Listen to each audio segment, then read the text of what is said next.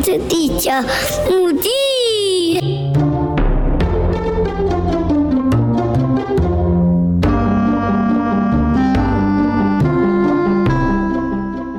Hello，大家好，欢迎收听《外星孩子的地球日记》，我是地球妈妈。哇，感冒了将近一个月，终于好很多了，所以大家听到声音应该会觉得比较清楚一点点，没有那么多的鼻音了吧？剩下应该就是本人的问题，所以本人要好好的克服克服一下。那说到最近这三四月啊，其实就又到了呃学龄前孩子们的一个爸妈要需要奋战的时候，因为这个时候往往就是在抽公立幼稚园啊，或者是说已经在思考要送小朋友去上私立幼稚园的这件事情。那说实在的。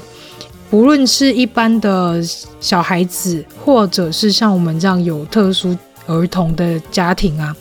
都一定会希望说，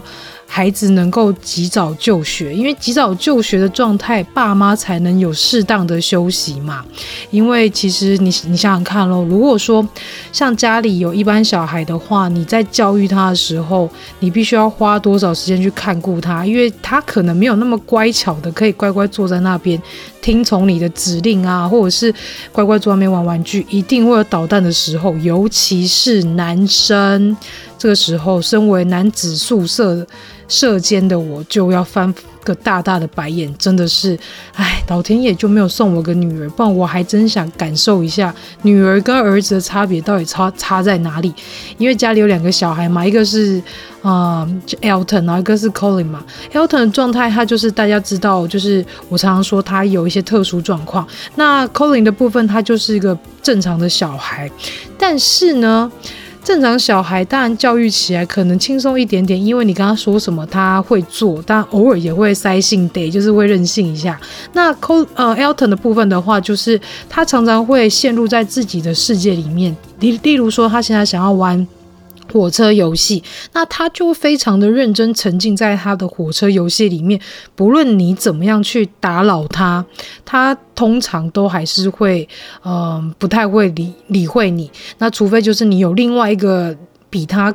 火车更有办法去吸引他的东西的话，他才有办法停下来，然后转过去听你想要对他说什么。另外，因为他还有就是注意力不集中跟过动的这个状况，所以他也没有办法说就是一直安安静静的待在一个地方好好玩一样东西。他例如说他玩火车游戏，但是他可能隔没多久他又换。玩具，然后想要换个玩法，那或者是说他没有办法，就是静静待在那边，他就起来走来走去，动来动去，摸来摸去啊。尤其他在呃带他出门的时候会更明显，有他在一个他不熟悉的环境下，他会非常的亢奋，然后他会四处去探索，因为他想要了解。就是这周遭有什么东西，有什么好玩的，或者是说有什么就是吸引他的东西，所以常常大家出门的时候都会觉得哦，真的很辛苦。尤其带他去大卖场，真的会疯掉。他常常就是会站起来，哎，然后不牵手啊，不然就是躺在地板上啊，各种玩法，各种摸，甚至要换也换不回来。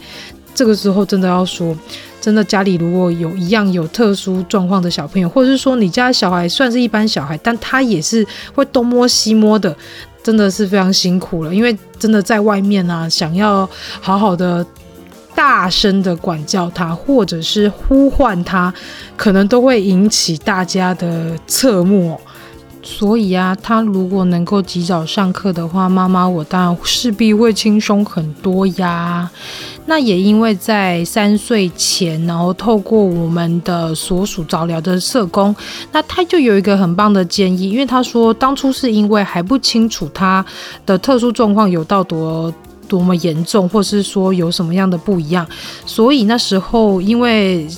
社工手上的资料就是来自台大。他的一个评估嘛，那那时候台大的一个评估报告，它上面是写说他有疑似自闭的这个部分，所以社工他就有特地就是在建议我们说，是不是就是让他透过就是鉴定安置这个部分来让他去就学。那鉴定安置这个部分是怎么来的呢？鉴定安置是透过建辅会里面的一个机构来去做的一个申请。那建辅会啊，它其实在全台湾就是各县市的主管教育行政机关，也就是所谓的教育局里面。都有的一个机构，那它的全名就是特殊教育学生鉴定及就学辅导委员会。那也透过这个委员会，能够让一些特殊小朋友，或是疑似有一些特殊状况的小朋友，可以得到妥善的教育机会。其实，在透过这个鉴定安置的流程之前呢、台大的心智科医生他有建议我们，就是说看要不要使用台大的日间留院。那日间留院又是什么呢？日间留院其实在台大就是呃所谓的自闭症的幼稚园。那他透过小朋友跟家长一起上课，然后一起与一起学习，然后课后还要一起做作业。听起来其实真的很棒，只是说他礼拜一到礼拜五好像都要，就是家长陪同带小孩子去上课，然后又一直就是一个路程蛮远的，从桃园到台北这样子来回，其实有点疲劳，又要上早疗等等的，所以后来就没有去。采纳医生的这个建议，那医生也说那没关系，那就是看看呃能不能让他尽早去一些就是师生比比较高的幼稚园啊，让他及早去接受团体的刺激，也许他在社交这个部分会变得比较进步一点。幸好没有等太久啊，然后社工就有来跟我说：“哎，妈妈要不要让他去试试看，就是鉴定安置？那透过鉴定安置，也许可以媒合到不错的公幼。那有像公幼现在有一些就是学前特教班，就可以对他有非常大的帮助。除了可以就是跟同才一起上课之外，也可以就是透过，因为像老师他就有两位老师跟一个助理特教员。那像这个部分的话，话就可以一边观察小朋友的状态。我记得那时候社工有请我们准备那时候 Elton 在台大做的一个评估报告。那因为评估报告上面就会有。呃，复健科医师、心智科医师跟早疗师，跟像那时呃，因为在台大还会有做一些就是检查跟呃社工啊，还有就是心理横鉴的部分。那透过这些资料跟医生们的会诊，就有一些比较综合的一个报告出来。那健辅会这边也会透过这些报告，例如说小朋友是有疑似自闭症的状况，以及就是另外有一些发展迟缓的状况，他他。都能够来去申请这个鉴定安置的部分哦。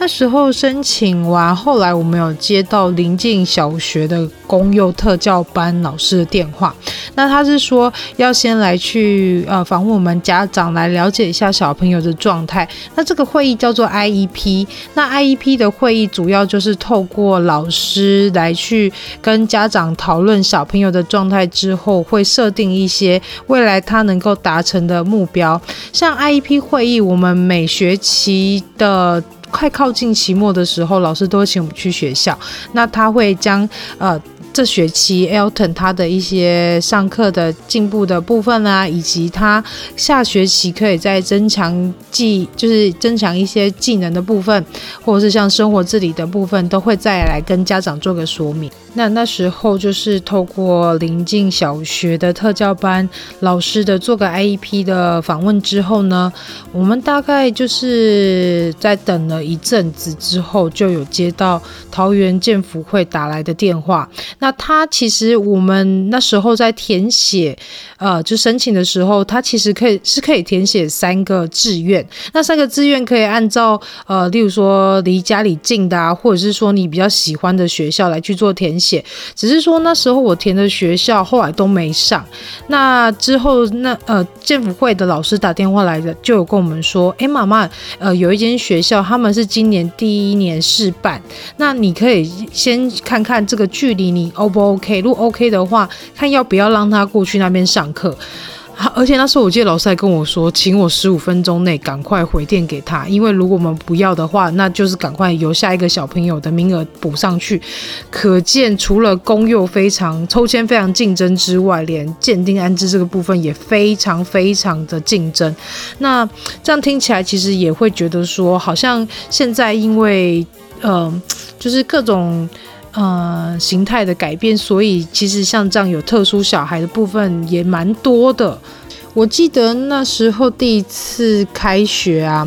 我那呃印象蛮深刻，因为前几天就有开始跟他说。哎，你接下来要上课喽？那你要跟那个阿奇幼幼园里面的小朋友一样，要去跟阿奇老师上课哦。因为那时候 Elton 非常喜欢看阿奇幼幼园，其实到现在还是啦。那也透过就是像这样子有上课主题的卡通，也让他有一种预习的感觉，就是让他有有点知道说，哦，那我之后就要跟这些小朋友一样要去上课，然后会离开爸妈一下下。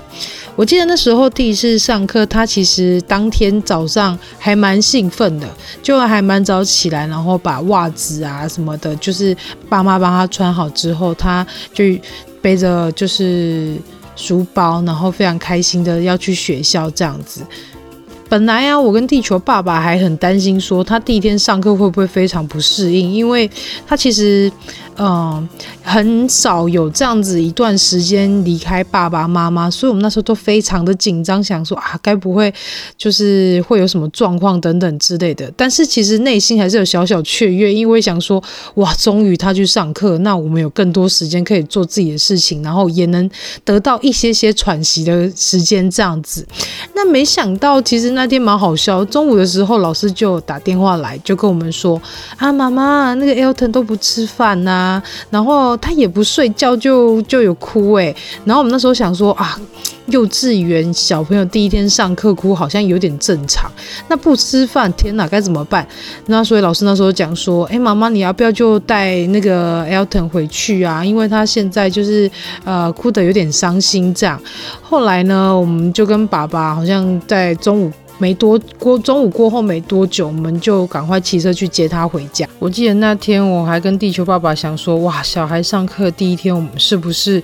可以约个会吃个饭？那我们也去就是附近蛮知名的一家早餐店吃饭。那吃饭吃到一半就接到这样的电话，只好把小孩接回家，实在是啊太无奈。但后来呢，其实他。第一周的表现非常好，因为他就只有前两天有哭泣，然后就是，嗯、中午比较不好睡觉啊，也比较不吃饭。那后来他第三天开始适应之后呢，他也非常喜欢上学哦。一直到现在、啊，其实学校的老师都还蛮常会说，哇，你知道吗？Elton 在学校是小暖男呢。他看到同学伤，就是有受伤或是伤心的时候，他都会主动去关心对方，而且他还会去主动帮忙一些像呃，他们学校有脑麻的小朋友跟就是比较低张力的小朋友，必须要做辅具跟推车的，他还会主动去帮忙老师说要推同学去，例如说去别的地方。到移动到下一个场地等等的，所以老师就说：“哇，真的是一个非常棒的小暖男，而且他在学校也是个小班长。那因为老师知道说他有注意力不集中跟过动的状况，所以他没有办法非常专心的坐在一个地方听，就是听老师说故事，或是做一些比较静态的活动。所以老师常常会给他一些小任务，这样听起来有点像是在打游戏的概念，就是会给他一些小支线的任务，例如说帮老师拿书啊。”或是帮老师拿一些道具，那让他有培养一些他的成就感。那他之后呢，再帮忙老师或是帮忙其他人这边得到，例如说谢谢啊，还是说称赞等等，他就会非常的开心。除了正常的上课之外，那也会有像早疗师进驻到学校当中，那会有呃两小时的时间来去看看这班的小朋友的学生的状况，然后也会去给老师跟家长一些建议。像每学期都会有物理治疗师、语言治疗师。职能治疗师跟心心智方面的治疗师会去跟小朋友聊聊天，或者是去测试他们目前的状态，然后给我们家长跟老师一些比较实质的建议。其实我觉得这部分真的是非常的棒。虽然我们说有带小朋友在外面上早疗课等等的，大概也都能从早疗师这边了解小朋友的状态。那也透过这个就是学校提供的这个。早疗师的一些资讯跟建议之外呢，我们还是会觉得说，嗯，这样三重的一个部分，有学校的老师，然后还有学校聘请的一些早疗师，跟我们在外部上课的早疗师，三三个不同的呃专家来去跟我们建议跟指导。那其实家长在教养的部分也会变得比较轻松一点，也会比较有方向来去跟来去知道说怎么样去教养我们现在的这个特殊的孩子。最后，地球妈妈来帮大家做个总结。如果说家中有慢飞的孩子，就是有。发展迟缓的小朋友，或是有特殊状况的小朋友呢，那你刚你也有就是所属的早疗社工呢，那也要跟早疗社工这边要一些资料，也可以去跟他做个询问说，啊，我未来想要让小孩去做鉴定安置，然后让他及早去受教育。那像这个部分的话，在每年的十一月、十二月这边都可以开始填写一些资料。那透过中间的一些流程，例如说会有一些 IEP 的会议啊，以及就是会有就是资料送审的部分，到明年的四月前都会开始陆续接到，例如说有申请成功，然后有开始有学校可以读的这些资讯哦。其实那时候跟地球爸爸就一直在讨论说，等到就是 Elton 上幼稚园，然后我们再来备孕，准备第二胎。那也刚好是在他三岁的时候，就是有确定入学了嘛。那我们就开始备孕，也蛮幸运的，大概半年，诶，没有，大概四个月左右，Colin 就来了。其实，在生 Colin 之前呢、啊，就有发生了一些用常理无法解释的事情。例如说，我们那时候四个月之前还没有照出性别，所以我们那时候只要去产检，医生都会说，因为看不出来性别嘛，医生都会给我们很大的希望，就说啊，那个很有可能是跟哥哥不一样的性别哦。因为现在就是有一些呃法律的关系，不能直接说他是男生是女生，所以那时候听到这样都觉得，嗯，既然跟哥哥性别不一样，应该是女生吧。果不其然，这四个月真的是让我开心到一个不行，然后地球爸爸也非常开心，大家想说，哇，终于要来一个女儿了。殊不知啊，嗯，在第四个月的时候，我们去做了，呃，就是。羊水晶片跟羊膜穿刺，因为那时候基因科的医师有建议说，第二胎建议还是要去做一个基因筛检，来确保说小孩子是不是会有一些状况。那我们也去做了羊羊膜穿刺跟羊水晶片，唉，就在这个时候就收到了啊、柯昌明医生来的报告，上面呢写着一句让我足以崩溃的话，就是由百分之百健康男性基因组成。唉，就是男生呐、就这样子把我定夺在我终身必须得监禁在男子宿舍里面的命运呐、啊！没想到想要一个女儿的这个小小愿望，竟然如此的难达成呐、啊！而且地球妈妈也不敢再生第三胎了，如果生下来又是男生，该怎么办呢？我都给啊！那我们外星孩子的地球日记就到这里结束了，我们下一集再见啦，拜拜。